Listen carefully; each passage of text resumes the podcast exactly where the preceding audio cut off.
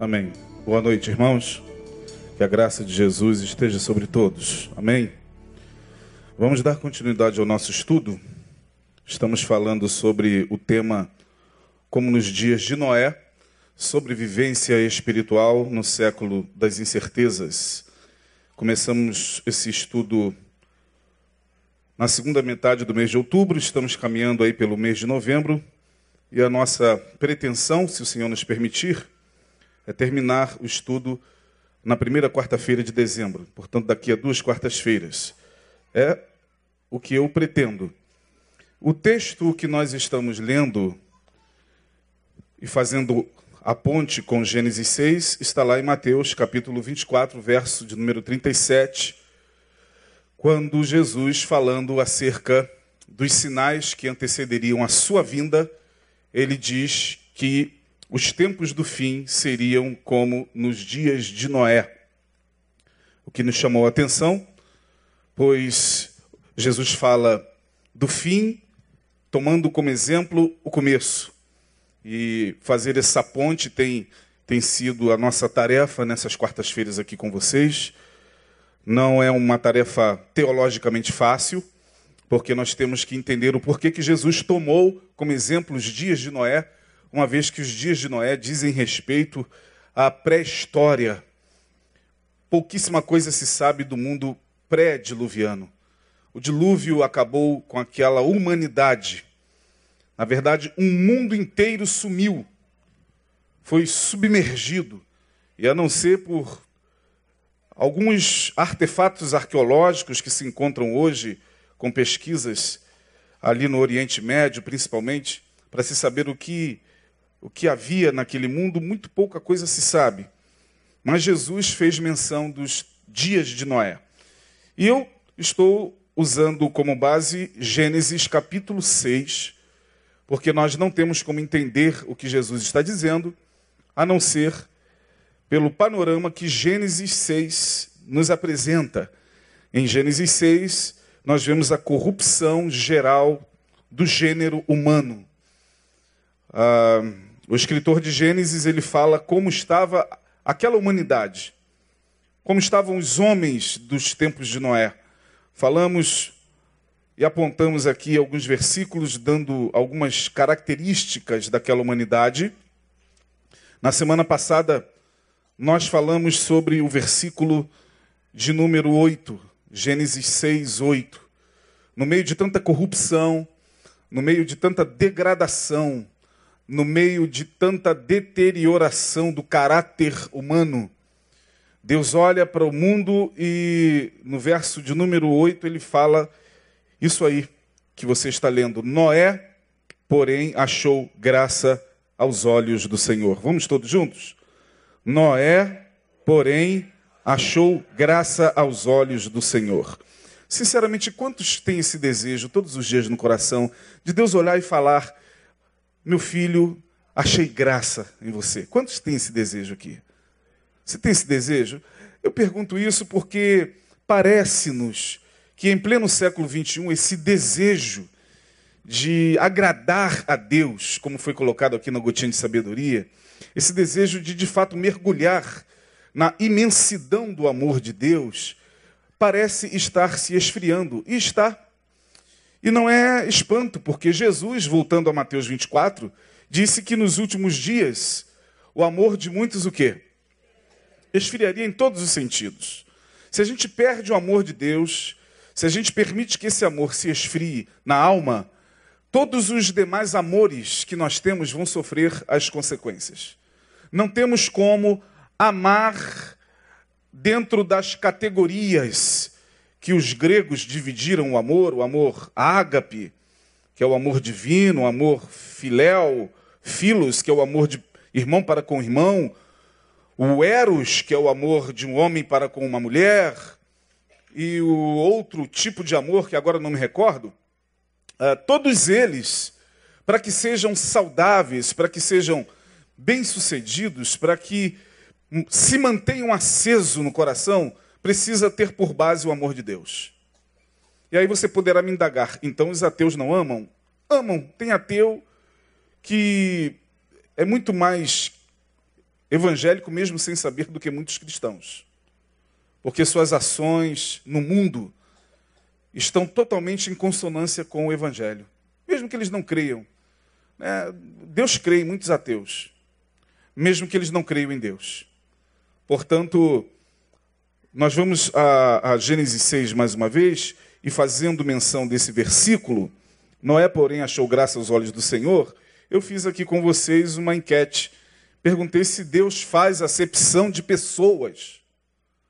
Será que Deus faz acepção de pessoas? Sim ou não? Não, a Bíblia diz que não. Deus não faz acepção de pessoas. Deus, quando olha para o mundo, ele ama essa humanidade de tal maneira quem lembra aí de João 3,16? Que deu o quê? Seu único filho, para que todo. Aí começa a diferenciação do versículo. Deus ama a humanidade, dá o seu filho, para que todo aquele que nele crê não pereça, mas tenha a vida eterna. Esse todo aquele já não é a humanidade inteira. João está dizendo que o sacrifício de Jesus foi por toda a humanidade, mas nem todos vão receber. Nem todos querem receber. Portanto, Deus não faz acepção de pessoas. E Deus, quando olhava para aquela humanidade dos dias de Noé, também não fazia acepção de pessoas. Deus amava aqueles humanos que estavam ali no tempo de Noé. Mas, o que nós estamos lendo é uma fala atípica. Deus, porém, achou graça, Noé, melhor dizendo, porém, achou graça aos olhos do Senhor. O que faz um homem achar graça aos olhos do Senhor? Sua condição financeira? Não. Sua posição social? Não. Uh, sua religião? Não. A cor da sua pele? Também não. Seu partido político? Não. Claro que não sua maneira de falar, de se expressar. Não.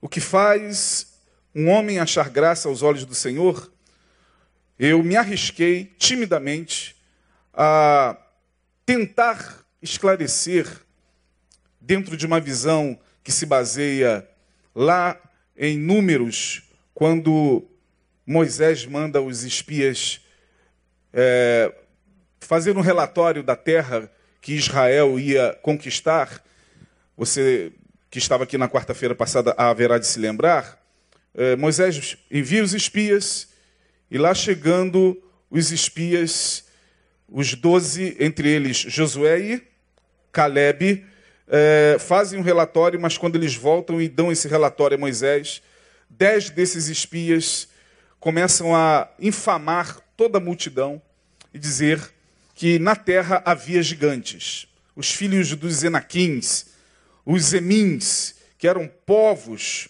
descendentes daquela raça que estava em Gênesis 6. Geneticamente enfraquecido, claro.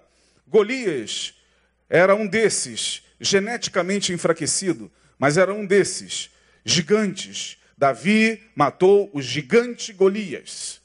Uh, portanto, quando os doze voltam da, da, da, terra que foi ser espiada, dez deles infamam todo o povo de Israel. E Moisés, Josué e Caleb ficam acuados, ficam pressionados, porque os dez começam a, a falar de uma maneira efusiva contra Moisés, dizendo o seguinte: olha, se nós formos para aquela terra, nós vamos morrer. Lá tem gigantes, lá tem. Nós éramos aos seus olhos como gafanhotos. E assim também eles nos viam como gafanhotos. Portanto, se a gente entrar lá, seremos pisoteados e tal. E o povo foi se infamando, o povo foi se desesperando. Diz o texto que o povo quis apedrejar a Moisés. E aí a glória do Senhor apareceu na tenda, Deus desceu irado e disse que puniria aquela ação foi quando Josué e Caleb se levantaram para falar: gente, não é assim. A terra é boa, a terra é o nosso pão. Se Deus está conosco, nós vamos conquistar a terra. Agora, a voz de dois homens contra uma multidão de aproximadamente 600 mil pessoas, infamada por dez homens, portanto, dez contra dois. A coisa ficou feia, Deus teve que intervir, e Deus disse para Moisés: Moisés, nenhum desses que murmuraram contra mim e que duvidaram da, da minha benignidade, tendo visto tudo que eles viram desde que saíram do Egito até hoje, nenhum deles entrará no meu repouso. Seus filhos vão entrar. Eles não. Seus cadáveres cairão pelo deserto, porque eles se rebelaram contra mim. Salvo Josué e Caleb, porque neles houve outro espírito. Então, quando você pega esse texto aqui, Noé, porém, achou graça aos olhos do Senhor. Deus olha para aquela multidão que ele tira do Egito, povo de Israel, povo a quem ele amava, a semente de Abraão, a quem ele prometeu bênçãos sem medida, povo que ele resgatou com mão forte, com braço estendido, com dez pragas sobre Faraó, sobre o Egito, para que Faraó pudesse libertar o povo. Vocês conhecem a história muito bem. E depois Deus olhar para aquele povo e dizer: Vocês não vão entrar na terra prometida, certamente que Deus olha e diz: A não ser Josué e Caleb, porque neles houve outro nível de consciência. Se Deus faz acepção de pessoas, claro que não. Uh, mas eu acredito que há níveis de consciência entre as pessoas. Há níveis e níveis. Hoje eu quero aprofundar-me um pouco mais sobre essa questão dos níveis de consciência. Existem pelo menos três níveis de consciência que determinam muitas vezes a nossa ação nesse mundo. Nosso comportamento, nossas atitudes, nossas palavras, nossos gestos para com semelhante, nossa relação para com Deus e para com o próximo, nossa relação com a nossa família, com a nossa mulher, com os nossos filhos, com os nossos amigos, do pastor para com a ovelha, da ovelha para com o pastor, dos amigos de trabalho, de patrão para com empregado, de empregado para com patrão, de militar graduado para com o seu subserviente, de subserviente para com, com o, seu, o seu oficial, enfim. Os níveis de consciência são essas percepções espirituais mais profundas, que ultrapassam o simples fato de nós pertencermos a uma religião. Você pode ser membro de Betânia, você pode enjoar daqui, você pode sair daqui para aquela igreja que está aqui em frente, ficar lá dez anos.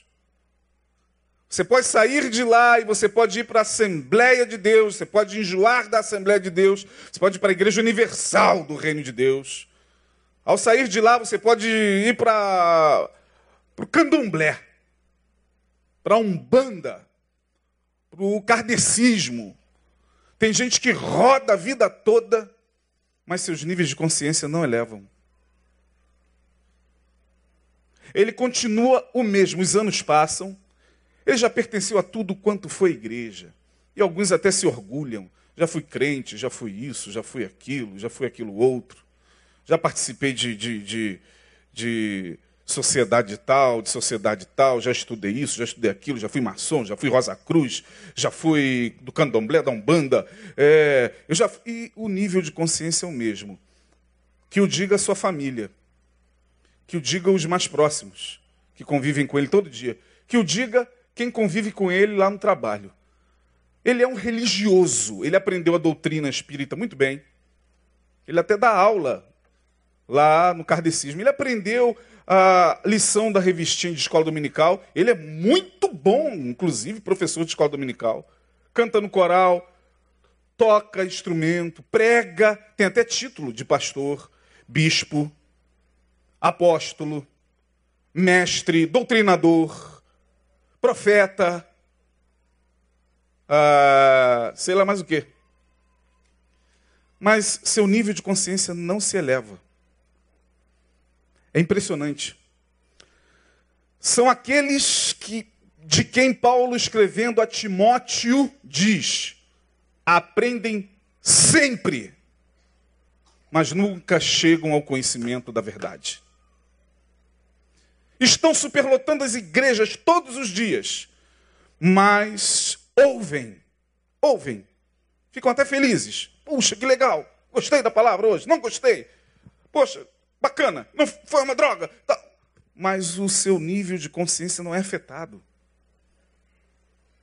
Jesus, certa feita, para dar um exemplo de nível de consciência, ele chega diante de uma multidão e essa multidão o procura não para aprofundar-se no seu amor, como foi pregado aqui na gotinha, mas o procura por causa da comida, do pão e do peixe que ele multiplicou. As pessoas estavam ali, mas não estavam. As pessoas estavam ali, mas não queriam nada com nada. Mas estavam ali, uma multidão enorme, esperando Jesus. Jesus chega, olha para a multidão e faz uma leitura vibracional dos seus níveis de consciência, baixíssimos. Eles estão aqui porque eles querem comer. Eles estão aqui porque eles querem beber, eles querem que eu lhes cure da dor, eles querem um milagre. Aí Jesus diz o seguinte para aquela multidão: Olha, um homem saiu a semear. A semente caiu entre os pedregais, cresceu, foi sufocada, morreu. Outra caiu pelo caminho, o passarinho foi e comeu. Outra, vocês conhecem muito bem a parábola do semeador, sim ou não? Mais tarde, Jesus com os seus discípulos explica o porquê dele ter falado daquela forma. Porque os discípulos perturbados perguntaram a ele o seguinte: Senhor, por que tu falaste hoje à tarde para aquela multidão daquele jeito? Por parábolas. Parece que o povo estava voando. A gente estava vendo o Senhor falar sobre a semente que caiu e tal, e o povo estava assim, meio que aéreo. Por que o Senhor falou desse jeito? Jesus lhes responde o seguinte: porque eles estavam ali, mas não estavam. Eles estavam ali ouvindo, escutando até, mas não ouvindo. E como diz o profeta Isaías, falarei a este povo de coração duro, para que, para que eles ouvindo não ouçam, entendendo não entendam, percebendo não vejam. Palavra de Jesus. Para que não se convertam e para que não sejam curados. Meu Deus do céu.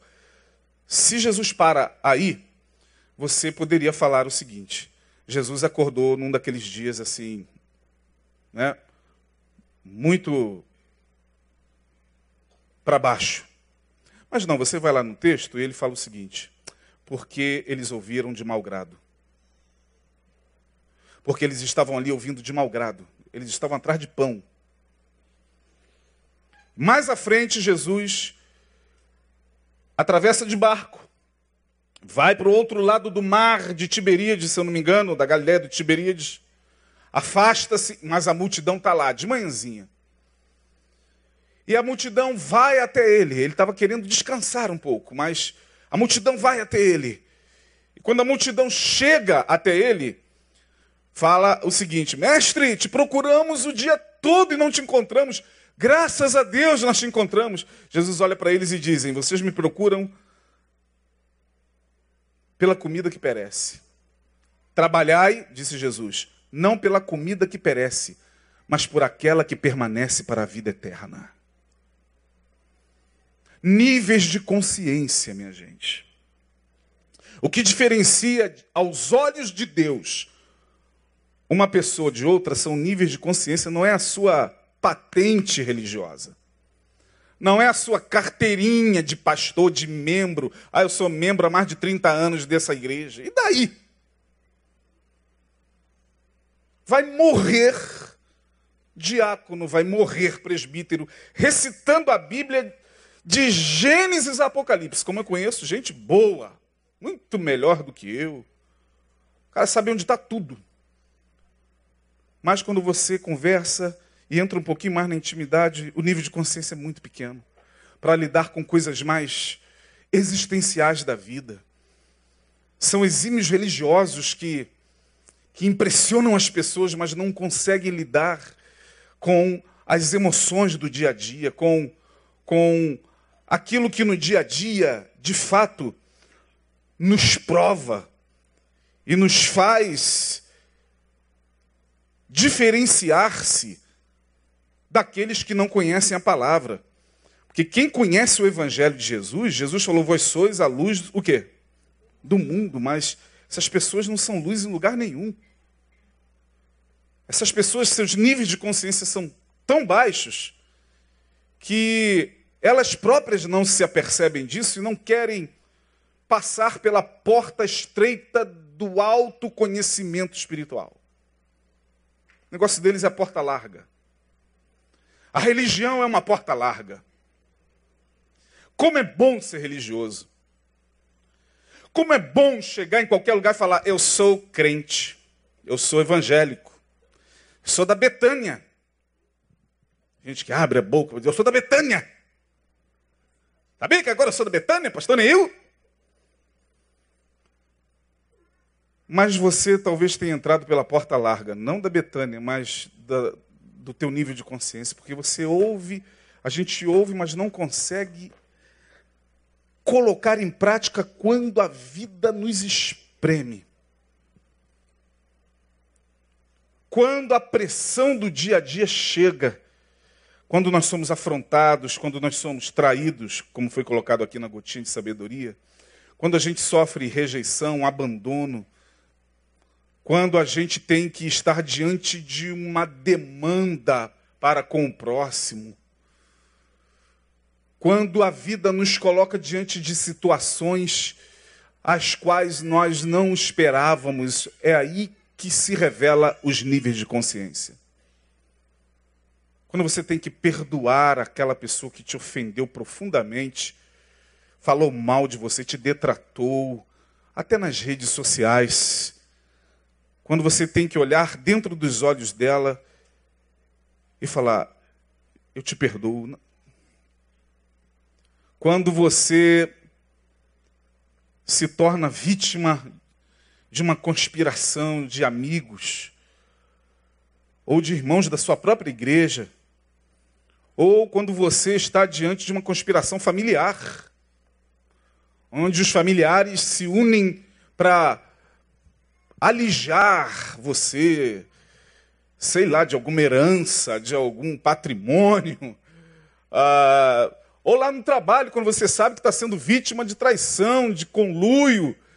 É aí que se revela os níveis de consciência.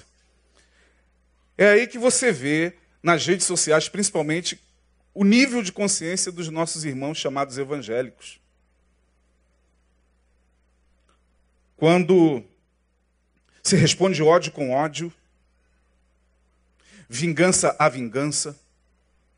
Eu sou crente, mas eu não sou otário. Fez, vai ter que receber o troco. Nível de consciência. Foi isso que Jesus ensinou. Não interessa. Jesus, alguns falam, né? Jesus é Jesus, eu sou eu. Está fazendo o quê? Todo dia ouvindo a palavra dele. Vai para qualquer outro lugar, gente. Portanto, há três níveis de consciência que eu queria compartilhar com vocês rapidamente. Primeiro nível é o nível da consciência brutal. O que é a consciência brutal? A palavra brutal é o mesmo que nécio. Quem é o nécio? O nécio é o brutal. O nécio é aquele que não tem entendimento. O nécio é aquele que não tem capacidade para discernir instâncias mais profundas do ser. Ele é nécio, ele é brutal. Ele seu nível de consciência tem uma vibração muito próxima à dos animais. Só se diferencia pelo fato do animal não saber que ele existe. O Nécio sabe que ele pelo menos existe. Ele tem nome, tem identidade, ele tem carteira de trabalho, de... ele sabe que ele existe. Mas o seu comportamento é de um Nécio, de um brutal ante a vida. Ele é brutal não porque ele é bruto, de ah, ah, nesse, nesse esse brutal, não. Ele é brutal porque nada, absolutamente nada do que é espiritual penetra. Nada. Ele absorve tudo. Ele se empolga com tudo na vida. Mas quando se fala de espiritualidade, o nécio não compreende, não alcança.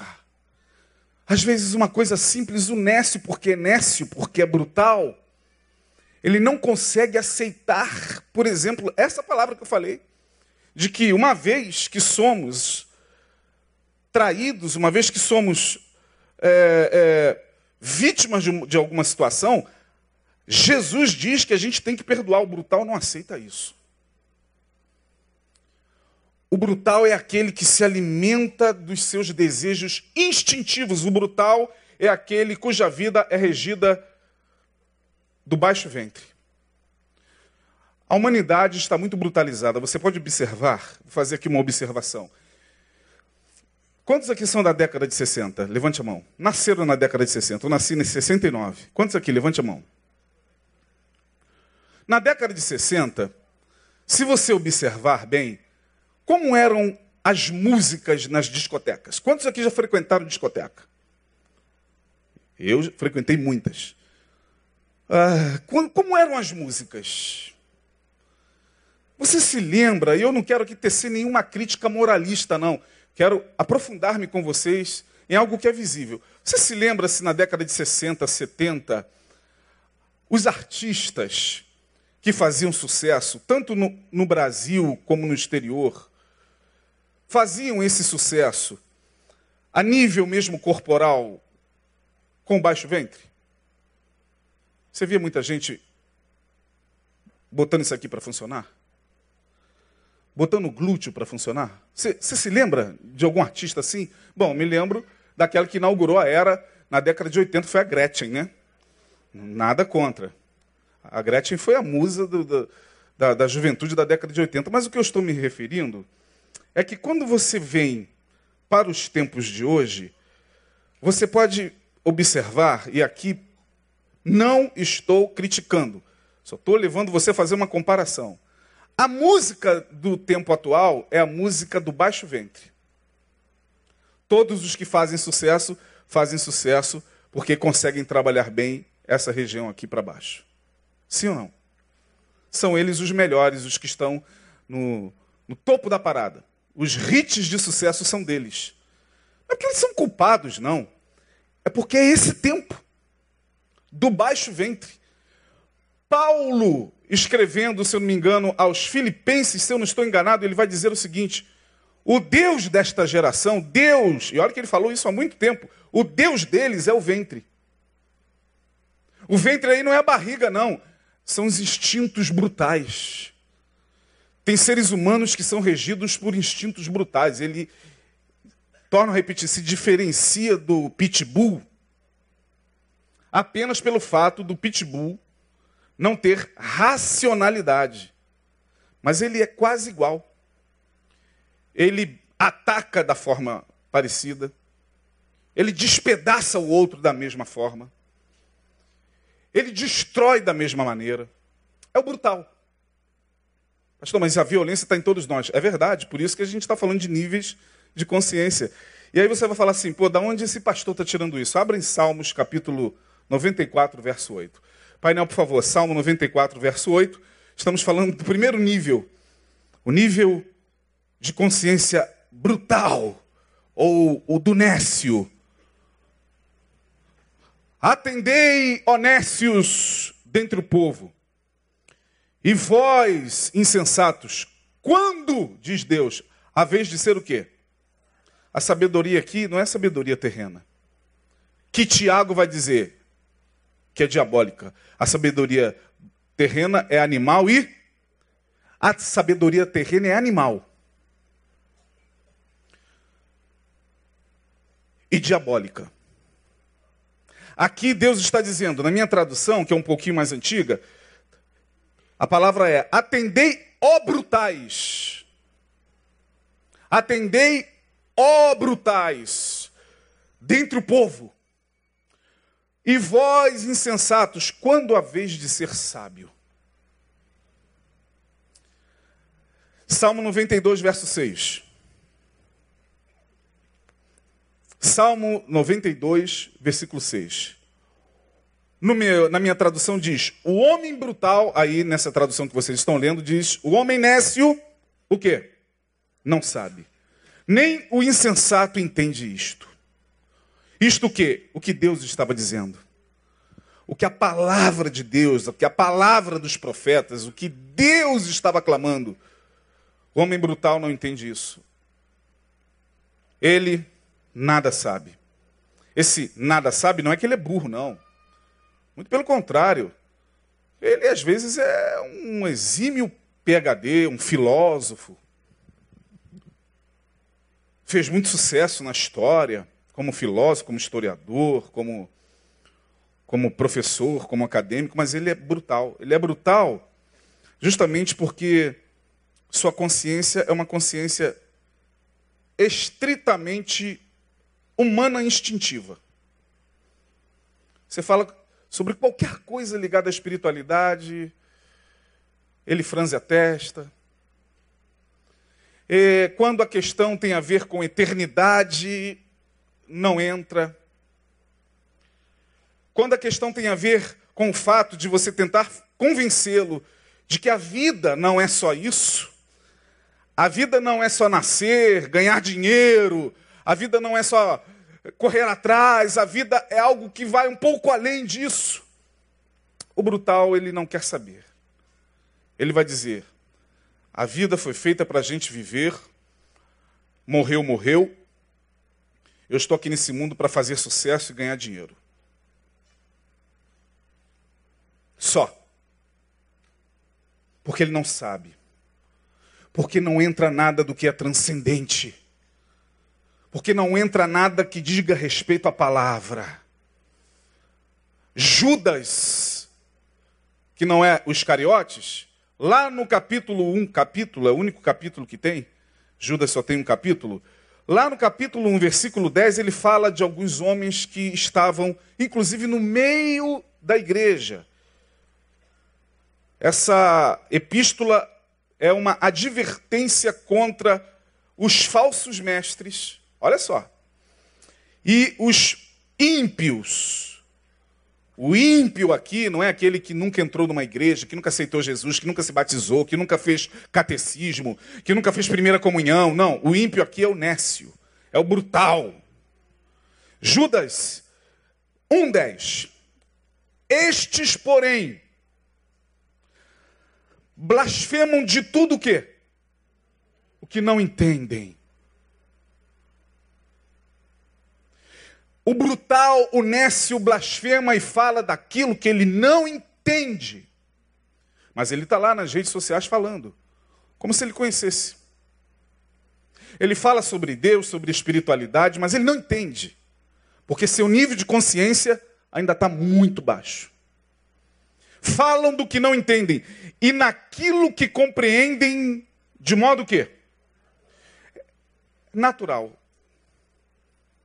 não compreendem a luz da espiritualidade, a luz da mente de Cristo. Ora, o apóstolo Paulo vai nos dizer o quê? Vós tendes o quê? A mente de Cristo. Não, eles não têm ainda a mente de Cristo. Tudo que eles discernem tem a ver com a lógica da materialidade e da visão estritamente natural da vida, mas mesmo assim eles insistem em falar do que não entendem. E aí vem o pior. Como os seres o quê? Na minha Bíblia, como animais irracionais, mesmo nisso, o quê? É o nível brutal. Quando você encontra com uma pessoa nesse desse nível, ou quando você um dia se viu assim, você vai ver o quanto que o Espírito Santo já trabalhou na sua mente. Sim ou não? Quanto sinceramente tem a coragem, a coragem de dizer, pastor, eu acho que eu já fui um Nécio. Levante a mão. Eu, eu, eu fui. Tá vendo como é que é difícil a gente admitir? Mas perceba, a Bíblia diz: conheçamos e prossigamos em conhecer a quem? Ao Senhor. Portanto, o conhecimento de Deus, o conhecimento da palavra, o conhecimento da mente de Cristo é inesgotável. Quanto mais a gente se aprofunda, mais a gente expande o nosso nível de consciência. O brutal ele para. Tá bom aqui já faço parte de uma igreja, tenho o meu nome no hall de membros, dou meu dízimo, até ajudo nas ações sociais que a igreja tem, então. Sim, mas olha para dentro de si, veja como estão tuas emoções, o teu nível de, de agressividade ante a vida. Continua o mesmo? Você ainda é aquela mesma pessoa que reagia brutalmente, animalística, animalisticamente, ante uma afronta, ante uma agressão? Sou. Então você precisa elevar seus níveis de consciência. Sinto muito. Porque Judas fala sobre os níveis de consciência. Salmo 73, 22 é um salmo onde Asaf faz uma análise da sua própria vida e compara a sua vida com a vida dos ricos. Ao comparar a sua vida com a vida dos ricos, dos que tinham dinheiro, Asaf é tomado por uma amargura. Ele começa a falar, na verdade, bom é Deus para com Israel, quanto a mim, os meus pés quase se desviaram porque eu via a prosperidade dos ímpios. Ou seja, por que, que Deus abençoa aqueles que são ímpios e não abençoa a mim que creio nele? Porque coisas boas acontecem a, a, a, a gente que não presta e coisas ruins acontecem com quem é de Deus. Ele começa a entrar nesses questionamentos que são muito comuns quando a alma entra nessas agonias e nesses questionamentos. Ele vai, vai, vai, vai falando e vai colocando para fora, até que no versículo 22. Um pouquinho antes ele diz: Até que entrei no santuário de Deus. Ou seja, até que entrei pela porta estreita do conhecimento de Deus. Quando eu entrei pelo templo, o templo necessariamente não é o templo físico, mas é o templo espiritual. É a catedral que se abre na alma quando o evangelho toca o coração, quando ele entrou. Olha o que, que ele diz. Verso 22. Eu estava o quê? Fale mais alto. Ele estava embrutecido. E nada o quê? Era como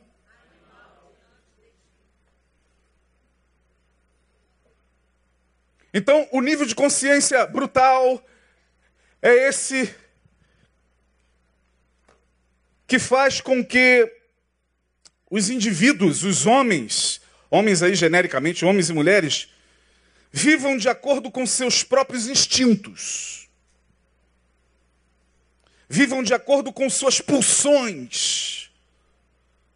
Vivam de acordo com aquilo que o corpo e o desejo pedem.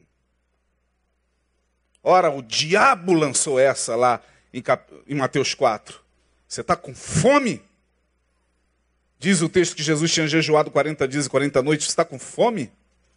Mande que essas pedras se transformem em pães. Você quer ficar famoso? Lança-te daqui abaixo. Os anjos vão segurar você, porque está escrito aos teus anjos dar ordem ao teu respeito. Você vai chegar assim com aquele paraquedas angelical, pousando sobre Jerusalém como super-homem. Você quer ficar rico? Tudo isso te darei. E esse tudo isso não era Jerusalém, tá, gente? É como se ele abrisse, por permissão de Deus, os olhos de Jesus, ele viu as glórias e os reinos do mundo. Pode lá em Mateus 4. Tudo isso te darei. Fama, glória, nome no estrelato do mundo, tudo isso te darei, tudo isso é o que você quer. Você é humano. Você busca isso, você quer, cara. Você luta por isso. Todo ser humano luta por isso. Luta por matar a fome dos seus instintos. Luta por ficar famoso. Luta por ser visto. Tudo isso te darei. Mas o nível de consciência do nosso mestre estava elevadíssimo. E ele diz: Vai-te, Satanás, porque está escrito: somente ao Senhor teu Deus o que? Adorarás. Quanto aos apelos do instinto, e o pão ali é uma representação das nossas fomes, inclusive sexuais. Coma o pão. Teu corpo quer, teu corpo pede. Para com esse negócio de, de, de igreja, de Bíblia, rapaz. Para com esse negócio de ficar dando ouvido a pastor que fala que é, é pecado, que você pode se destruir. O corpo é teu, dê vazão. Coma o pão. E o pão aí pode ser tanta coisa, gente. E Jesus diz, com seu nível de consciência elevadíssimo, nem só de pão viverá o homem, mas de toda palavra que procede da boca de Deus. Aleluia. Nível de consciência. O homem brutal nada sabe. O segundo nível de consciência é a consciência desperta. É aquela consciência que já começa a se deixar tocar por alguma coisa espiritual. É aquela consciência que começa a questionar a vida e começa a perceber que a vida não é só comer, nem beber, nem ganhar dinheiro, nem transar, nem dormir, nem urinar, nem defecar. E depois, no outro dia, trabalhar e brigar e, e colocar os apetites e as emoções para fora, depois transar, depois gozar, e depois é, urinar, defecar, matar, destruir. Não. A consciência desperta é aquela que já começa a questionar a vida. Pô, foi para isso mesmo que eu vim ao mundo, cara. A vida não pode ser só isso. A vida tem que ter um sentido maior. Eu estou aqui, talvez na minha empresa, você que é empresário, de certa forma folgado financeiramente, ou você que não é empresário, está desempregado, angustiado por ter o seu emprego. Em dado momento você também é acometido por um questionamento: mas será que a vida é só isso mesmo? Mas, pastor, quem está precisando do básico não tem essa capacidade. Ah, ah, irmão, tem. Tem. Eu converso com muita gente que está desempregada, sem dinheiro, nem para pegar um ônibus e ir ali. E ele tem a consciência desperta, sabe? E conversa comigo, eu aprendo. Ele fala, pastor, a vida não é só isso. A vida. O mundo não pode se reduzir só a isso aqui, ao meu umbigo só aos meus caprichos. Eu não posso mais ficar procurando Deus apenas para que Deus atenda minhas necessidades pessoais. Tem alguma coisa que está me incomodando nisso. Tem alguma coisa que me incomoda quando eu vou à igreja e vejo pessoas o tempo todo naquela, naquela multidão de pedintes, só pedindo, pedindo, pedindo, pedindo. Pedir é pecado? Não! Jesus falou lá em Mateus 7: pedir e o quê? Mas Jesus foi mais além. Olha os níveis de consciência. Buscai e achareis. Batei a grande multidão. A maioria está aqui no jardim da infância há anos. Só entra na igreja para pedir. Quero um emprego, quero ser curado, eu quero que a minha mulher volte, eu quero é, que minha filha se separe desse cara que eu não gosto dele. É, ó, pedir, pedir. A consciência desperta sai passa pela porta estreita, esteve aqui, passa pela porta estreita e começa a sentir a necessidade de buscar. Buscar-me-eis e me achareis. Quando me buscardes o quê? A consciência desperta tem o desejo de querer mais de Deus, sabe? De querer uma intimidade maior. ela não se contenta mais ficar pedindo, igual criança com o pai. E Deus dá. Deus dá. Jesus falou: pedir e dar-se-vos-á, mas a consciência desperta começa a entender que a espiritualidade é um caminhar para uma consciência maior. A consciência desperta é aquela que permitiu se soprar pelo Espírito de Deus. Aonde está isso? Romanos 13, 11. Romanos capítulo 13, versículo 11. Paulo fala já dessa consciência desperta. Eu estou mostrando a vocês com respaldos suficientes esses níveis. Romanos 13, 11. E isso fazei, conhecendo o tempo, que já é hora de o quê? Despertardes do sono. Despertardes do sono. Por quê? Porque a nossa salvação está agora o quê? Mais perto de nós do que quando nos tornamos crentes. Paulo está dizendo, gente, não se satisfaçam só pelo simples fato de serem crentes. Caminhem um pouco mais no conhecimento de Deus. Desperte do sono. Esse sono que acomete a maioria dos evangélicos. Que acha que tá bom, se tornou religioso, faz parte da denominação tal, é ovelha do pastor tal, dá o dízimo todo mês, até está cantando no coral, já vai se batizar, agora vai ser chamado pelo pastor para pregar, vai, vai entrar no seminário. Paulo está dizendo: tá bom, mas não é só isso. Olha, conheçam o tempo, discernam o tempo em que vocês estão, é o que Paulo está dizendo. Olha a volta. Tem coisas acontecendo ao nosso redor, coisas espirituais tremendas, e que para estas coisas muita gente está dormindo. Dormindo. Indo à igreja todo domingo à noite, de manhã, quarta-feira, participando do culto, cumprindo a liturgia, mas dormindo. Paulo está dizendo: desperta do sono. Já é hora de despertarmos do sono. Efésios 5,14. Esse texto vocês conhecem muito bem. Eu já estou caminhando para o final. Efésios 5, 14.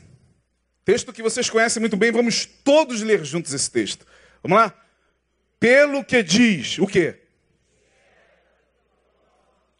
Levanta-te dentre os mortos. E o quê? Já estamos caminhando para o terceiro nível nesse versículo. A consciência desperta é aquela que foi tocada pelos valores do Evangelho. A consciência desperta é aquela que deixou para trás o prazer de ser um religioso. Ele quer ser um servo de Deus. A consciência desperta é aquela consciência que não quer mais apenas servir a Deus na comunidade onde congrega, já faz isso muito bem, mas ele quer servir a Deus aonde quer que ele esteja. A consciência desperta é aquela que entende que tem uma missão e que veio a este mundo não de passagem ou por um acidente. Está aqui com um propósito. Entende que a vida é curta, que nós não passamos de 80, 85 anos de vida. E que a vida passa rápido, a consciência desperta, é aquela que se angustia com a perda de vida. É aquela que olha para trás e diz: Meu Deus, meus cabelos estão ficando brancos. Eu já vou caminhar para 50 anos, no meu caso. Eu olho para trás e vejo que a vida inteira eu fui um brutal, errando nos mesmos erros, praticando as mesmas coisas rodando de igreja em igreja, mas sem crescer espiritualmente, e o que resta é agonia. É o que o pastor Neil falou: um monte de gente fora dos caminhos do Senhor, rebelando-se com ele e dizendo: igreja não presta, pastor não presta, esse negócio de Bíblia é mentira. A consciência desperta, ela entende que tem um, um caminho a ser seguido. E entende muito mais entende que esse caminho é um caminho escuro. Você olha para frente e você não vê sinalizações nem sempre, vira à direita, vira à esquerda. Não tem tartarugas iluminando o caminho como na Via Lagos ou em outras vias. Não, você olha e tudo que o futuro te apresenta é escuridão. Mas a consciência desperta não tem medo de caminhar. Caminha porque sabe que lâmpada para os seus pés é a palavra do Senhor e luz para o seu caminho. Ele anda. A consciência desperta não se permite abalar pelos terrores do mundo, pelas tragédias do mundo. Pelo contrário, sente essas tragédias, sente-se na missão de aliviar a dor daqueles que estão debaixo das tragédias. Não se sente um trágico ser humano, mas se sente alguém que no meio da tragédia ainda pode estender a mão e ajudar. A consciência desperta, minha gente. Se me permitem aqui, Está por aí, nem sempre nas igrejas evangélicas, mas por aí, em várias religiões, sabia? Você pode não aceitar. Mas a gente sempre dá exemplos aqui, né? De uma consciência que não foi só desperta. Aí o caminho para o último nível de consciência foi uma consciência iluminada, né? Se você tiver coragem de admitir, você pega um homem como Mohandas Karamchand Gandhi, que era o nome dele. Mahatma significa alma iluminada. Gandhi, Mohandas Karamchand Gandhi, um homem de uma consciência magnífica. Um homem que entendeu o evangelho, apesar de ser hindu. Um homem que disse para dois missionários que foram à Índia para saber se ele era uma, uma lenda ou se ele, era, se ele era de carne e osso, porque os dois missionários não conseguiam entender como um homem daquele poderia professar uma outra religião. E ao chegarem na Índia, sentaram com ele, conversaram durante horas, tentando convencê-lo. Gandhi, você tem que aceitar Jesus. Só. Essas coisas que crente fala. Só falta Jesus para você, só falta você entrar para uma igreja, só falta Jesus, porque você. E Gandhi, com um sorriso, tira o óculos dele, limpa e diz: No vosso Cristo eu creio, não creio no vosso cristianismo. Se eu tiver de abraçar o vosso cristianismo, que aliás era o cristianismo inglês, que estava oprimindo a Índia, e fez da Índia uma colônia onde os indianos tiveram que, que ser oprimidos durante muitos anos. Esse cristianismo, disse Gandhi, não. A minha consciência foi desperta pelo vosso Cristo. Se eu tiver de abraçar esse cristianismo, eu tenho que renegar o Cristo, prefiro o Cristo. A consciência desperta pode ser aquela mulher que vai fazer a limpeza na tua casa e com duas palavras cura o teu dia. Consciência desperta pode estar numa criança. Pode estar no motorista de Uber. Quem vai saber? Olhando assim, ó, quem vai saber? O último nível de consciência sobre a consciência desperta. Quero só ler mais um texto, 2 Timóteo 2, 24 a 26. Estamos no horário e eu quero correr. Segunda epístola, desculpe, painel, não, eu não mandei os versículos. A gente costuma mandar os versículos para adiantar. 2 Timóteo 2, de 24 a 26. Consciência desperta. Deus conservará em paz aquele cuja mente está firme nele. Isaías, meu xará, 26, 3. Paulo vai dizer o seguinte a partir do verso 24. Vamos até o 26. Ao servo do Senhor não convém o quê? Contender, mas sim o quê? Ser brando para com ser brando para com todos. Só quem foi despertado pelo evangelho de Jesus consegue chegar nesse nível aqui.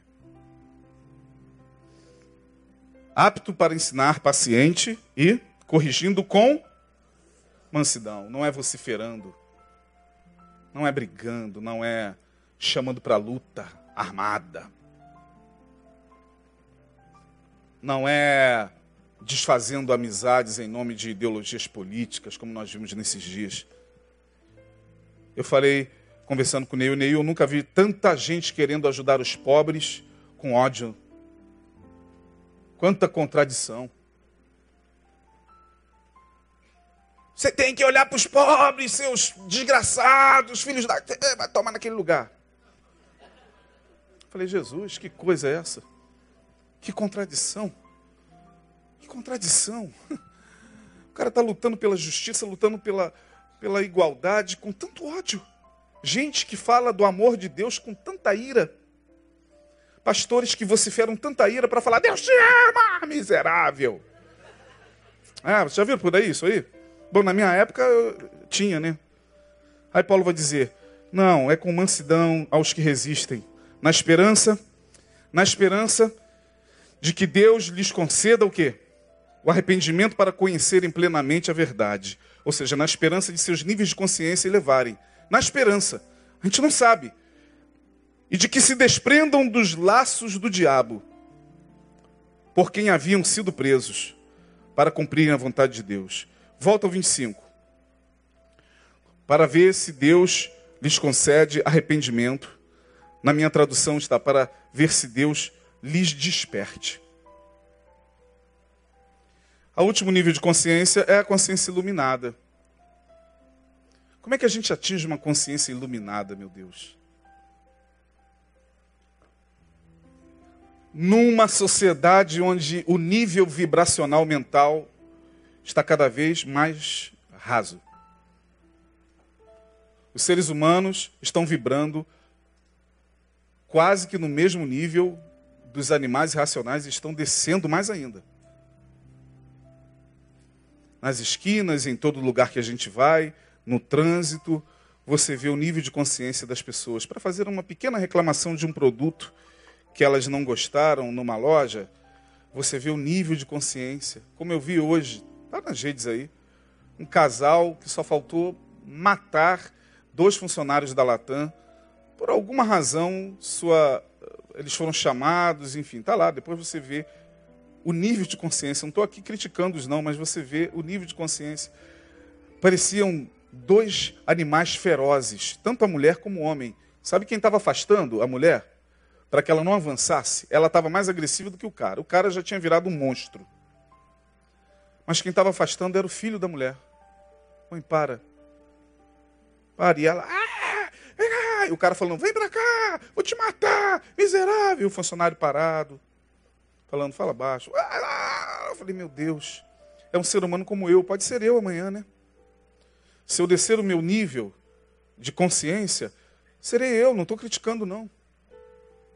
Meu Deus, ele esfaqueou a namorada e deixou a namorada esfaqueada. Nível de consciência, que foi rejeitado. Quem está com seu nível de consciência brutalizado não suporta a mesma rejeição. Mata, se autodestrói, destrói o próximo. Nível de consciência iluminado, para a gente terminar, Salmo 34, 5. Quantos querem ter a consciência iluminada aqui? Levante a mão. Então, vamos ler o Salmo 34, versículo 5. Olhai para ele. E o quê? Vamos repetir que coisa linda, né? Olhai para ele e os vossos rostos jamais serão confundidos. Quer ser iluminado? Olha para ele. Siga os passos dele. Veja como ele tratou o semelhante. Veja como ele tratou a vida. Veja como ele tratou a mulher. Veja como ele tratou o homem. Veja como ele tratou o dinheiro. Veja como ele tratou a espiritualidade. Veja como ele tratou os inimigos. Veja como ele tratou a vida. Olhe para ele.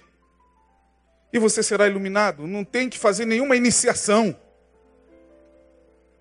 Oh, vou fazer uma iniciação naquela sociedade betanense para sair iluminado. Não, olha para Ele. E Ele está aqui hoje. Ele está com você todos os dias. Todos os dias Ele está clamando no teu coração e dizendo: Olha, se você tiver ouvidos para ouvir o quê? Ouça, ouça, ouça, ouça. Quarta, domingo de manhã, domingo à noite, 20 anos, 15 anos, 10 anos ouvindo, ouça, mas pede a Deus para te dar ouvidos espirituais. Olhe para Ele e seja iluminado. E o clamor de Paulo, para a gente terminar, em Efésios 1, 17, 18, e aqui a gente termina. A oração de Paulo, o desejo de Paulo, é o nosso desejo, é o nosso desejo para todos nós, é o nosso desejo para vocês que ainda amam a palavra de Deus que ainda conseguem sentar e ouvir esse livro soprado pelo Espírito Santo e que não enxergam mais isso aqui como um livro, como qualquer outro, essa baboseira de Bíblia. Como disse lá um amigo do deputado lá, Jean Willis, certa feita, eu estou falando o nome porque está lá nas redes, você pode ir, porque está lá. Temos que pegar isso aqui e queimar. Ó Deus. A oração é para que o Deus de nosso Senhor Jesus Cristo, Pai da glória, vos dê o espírito de sabedoria e de revelação no pleno conhecimento dele, sendo o? Iluminados o quê? Os olhos do vosso coração, para que saibais qual seja a esperança da sua vocação. Só quem é iluminado por Jesus tem esperança nesse mundo. Tem esperança no amanhã tem esperança no novo dia. E quais as riquezas da glória da sua herança nos santos? São riquezas imensuráveis. Os céus estão escancarados. Temos que elevar o nosso nível de consciência, porque eles vão vibrar ah, o nível de consciência daqui para frente, minha gente. Vai vibrar cada vez mais baixo mesmo, tá? O nível de consciência de, de grande parte da humanidade vai vibrar no mesmo nível dos poderes espirituais das trevas. Mesma vibração. Como uma sintonia de rádio. É vibração. Demônio não precisa possuir corpo de ninguém para fazer desgraça. O crente fica falando, ah lá, o demônio possuiu o corpo do, do, do cara, ele foi lá e esfaqueou a mulher. Não precisa. Ele só vibrou na mesma frequência. E às vezes a gente vibra, não vibra? Opa! Muda de faixa. Que pensamento é esse? Está amarrado? Muda a faixa, irmão. É rádio, é onda. Por isso que Paulo vai dizer: olha, tudo que é bom, honesto, amável, de boa fama, tudo que é, é de cima, nisso que pensai, para que o Deus de paz seja convosco. Amém? Deus abençoe a todos. Próxima quarta-feira. Se Deus permitir, nós vamos falar sobre a era dos gigantes. Quem são os gigantes hoje? Como, como vivemos nessa era do hiper. A era hipermoderna, a era do hipercapitalismo, a era da hipersexualidade. Hiper tem a ver com coisas agigantadas. Vamos falar dos gigantes, se Deus assim nos permitir. Obrigado. Vamos ficar em pé, vamos orar? Corroboro com o versículo, hein? Mas temo que, assim como a serpente enganou a Eva com a sua astúcia, assim também sejam de alguma sorte corrompidos os vossos entendimentos e se apartem da simplicidade da pureza que é em Cristo. Então está dizendo que a serpente corrompe o nosso modo de entender. Muito doido, né? E para você que tem muita dificuldade com vibrando, é, níveis. É só você entender isso num caminho de Paulo. Ah, Paulo tinha a mente iluminada. Iluminado, ele disse: quando eu era menino, eu falava com o menino, andava com o menino, prosseguia com o menino. Quando cheguei a ser homem, acabei com as coisas de menino. Ele passou de nível. Você que fica meio desconfortado com o psicanalista, então, só para você relaxar um pouquinho. Ah, cresça. Vamos matar o menino. Vamos, vamos evoluir. Vamos passar para a nova fase. Vamos orar. Pai, muito obrigado por essa noite. E sabemos que cada um recebeu a partir do nível de consciência que está. Ajuda o brutal a entender que é mais do que um pedaço de carne que anda.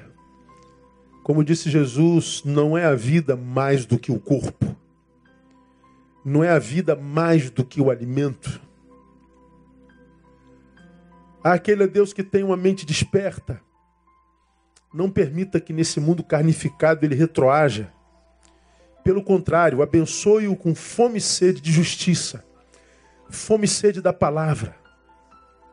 E aquele, ó Deus, que já foi iluminado por ti, que ele seja, como diz a tua palavra, um luzeiro no mundo. Que ele seja uma lanterna que aponte caminhos para os brutais. Nós vivemos num mundo de brutos de bestas feras, de homens carnificados e monstrificados. Nós vivemos um tempo onde as pessoas estão objetificadas, são objetos usados e descartáveis. Fazemos parte de uma sociedade mortal que produz 63 mil cadáveres por ano, 175 por dia. Ó oh Deus, que tu possas iluminar os olhos do nosso entendimento, ilumina a mente do teu servo, da tua serva, e faz de cada um de nós remédio para essa sociedade doente. Leva-nos em paz, Deus e nos livre no caminho do homem brutal. Que todos, absolutamente todos os que daqui saírem, cheguem em casa sãos e salvos e que tenham do Senhor um restante de semana abençoada. No nome de Jesus nós oramos. Amém. E glória a Deus. Aplauda ele, Deus abençoe você. Não se acenda um abraço no teu irmão. Até domingo, permitindo o Pai, o melhor sábado.